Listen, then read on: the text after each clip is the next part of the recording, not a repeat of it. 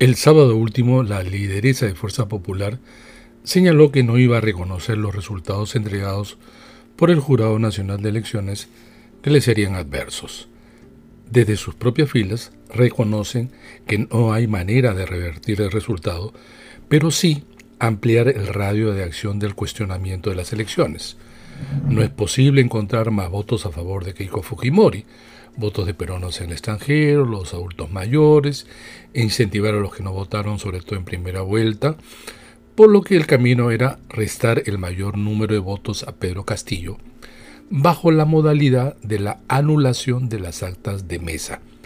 Allí es donde se han dirigido todas las baterías.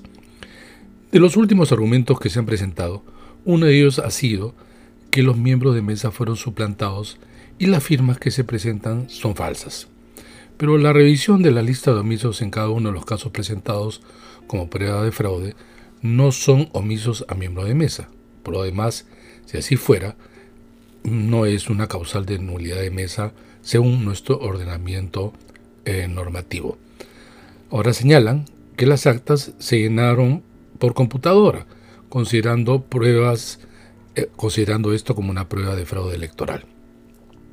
Lo que no se dice es que en algunas mesas de sufragio se ha aplicado el sistema de escrutinio automatizado, SEA, una herramienta de llenado digital de las actas de escrutinio usada en varios procesos electorales, incluida la primera vuelta electoral de este año, con pleno conocimiento de los personeros de los partidos y usado por los miembros de mesa. Los abogados y voceros, aunque no parezca, de Fuerza Popular, saben que en la legislación electoral peruana existe artículos, pero muy acotados para anular una mesa de votación.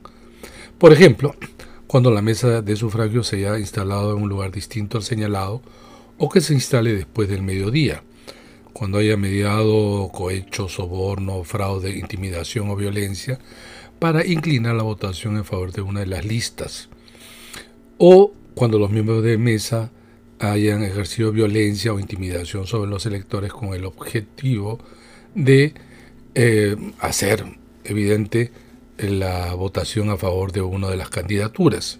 En todo caso, eh, no hay más que estos artículos. Toda solicitud debe estar debidamente probada y no llena de especulaciones o presunciones. Las causales que Fuerza Popular invoca, por más efectistas que sean, no son causales de nulidad. Los que aún creen en este operativo de denuncia por un supuesto fraude en las elecciones de este año deberían preguntar a los promotores cuándo y cuántas actas de mesas han sido anuladas y bajo qué causales en procesos electorales anteriores.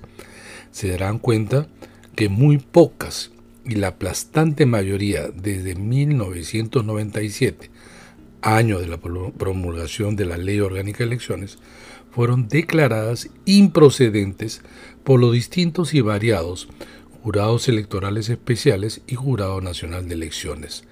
No hay nada distinto en el presente proceso electoral, solo el negacionismo.